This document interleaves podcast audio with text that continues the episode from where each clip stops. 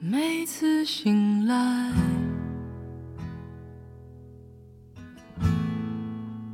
开始期待。微信书间，沾染了谁的流年？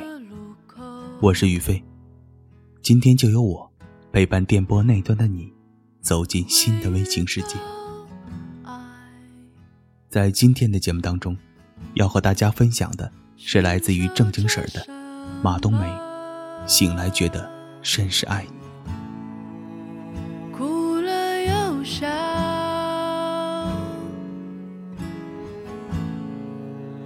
丢失过什么？他叫夏洛，因为他刚刚出生，他的爸爸就下落不明了。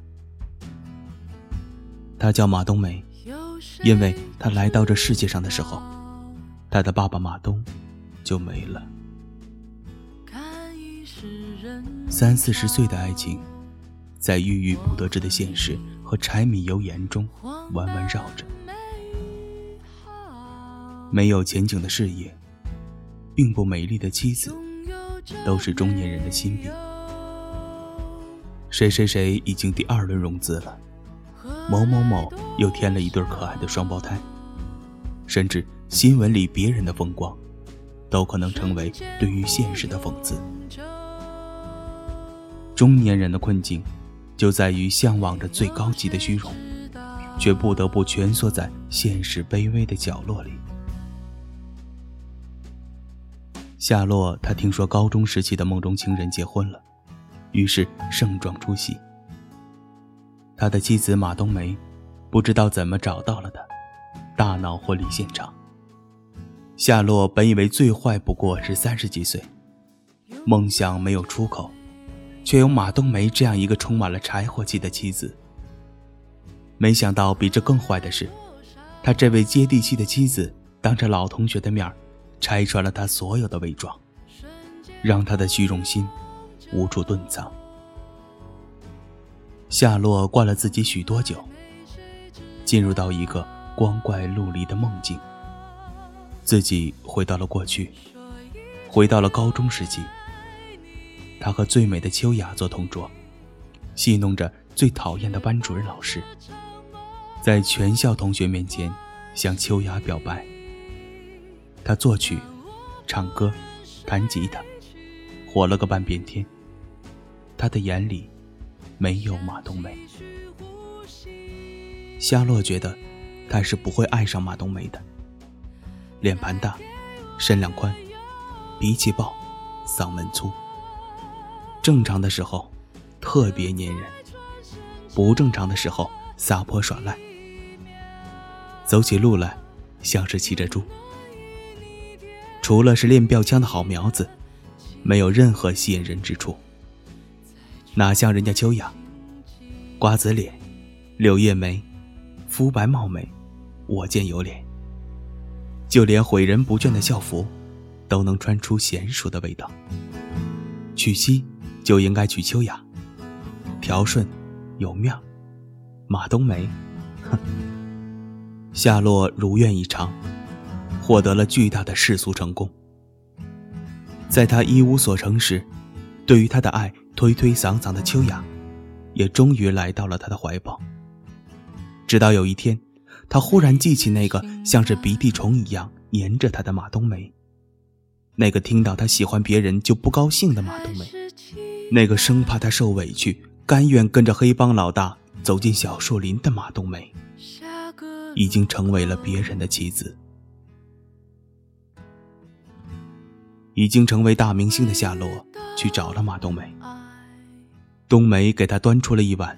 他曾经十分嫌弃、十分抗拒的茴香打卤面，夏洛一下子百感交集。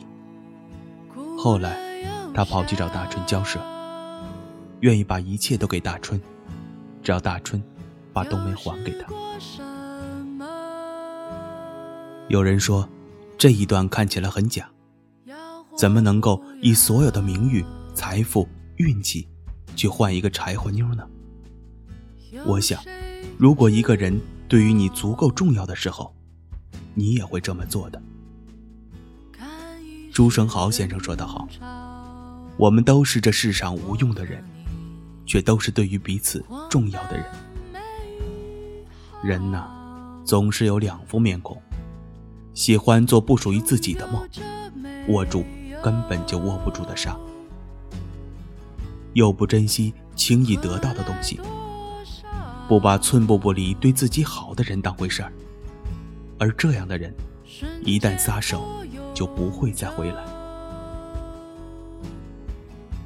夏洛从梦中醒来，觉得甚是爱冬梅。她穿着不时髦的浅色上衣，戴着极为老土的遮阳帽，头发是烫过的，可是，一眼就看得出是街边小发廊的水准。于是，她整个人看起来比实际年龄大上好几岁。可是，不知怎么的。就是觉得他看起来十分的顺眼，胜过之前十倍、百倍。去过医院的病房，才会知道健康的重要；到过穷困的地方，才会了解当下的可贵；失去过转身离开的人，才会明白深情不及久伴。已经给了最好的生活，却还想出去漂泊。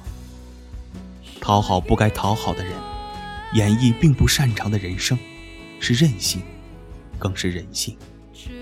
于是，不去珍惜那些轻易拥有的东西，因为时常有一种当下的拥有即为永恒的错觉。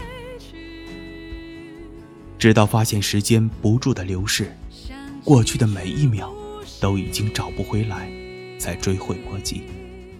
更不幸的是，不是每个人。都有时光倒流的机会。夏洛是幸福的，因为一梦醒来，马冬梅还是自己的妻子。四十平米的小屋，马冬梅收拾的是干干净净。一碗茴香打卤面，马冬梅做的是诚意满满。我能想象到最好的爱情，就是菜在筐里，你在后座上。即便是你不能使我的虚荣变作现实，但你，却是让我安心的秘密武器。和你在一起，不怕疾病与贫苦，也不怕老之将至。而我能想象最美好的时光，就是我温暖着你，你温暖着我，然后我们一起来日方长。夏洛这样的浑人很多。可是马冬梅这样的笨蛋却很少。她也许长得很粗糙，但是她的爱却很精致。她必然不是最好的，但是她会给你她最好的。如果遇到了这样又傻气却又爱着你的人，请千金不换。正如朱豪生对宋清如所表白的那样。我一天一天明白你的平凡，同时却是一天一天愈更深切的爱你。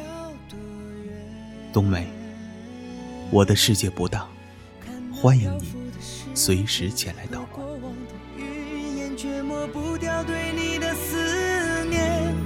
我不会走，从今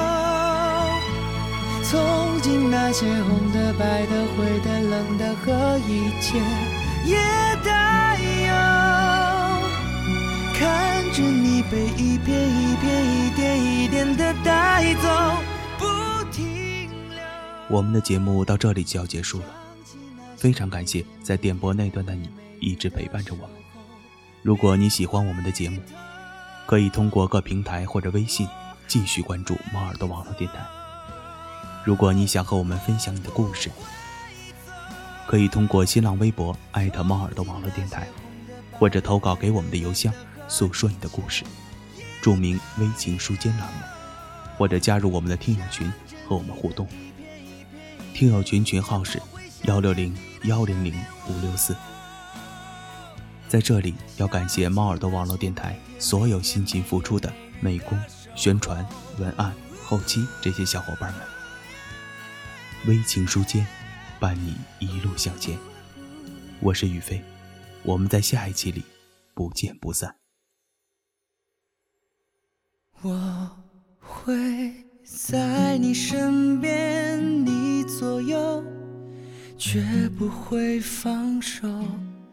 无论昨天、今天和以后，一直到尽头。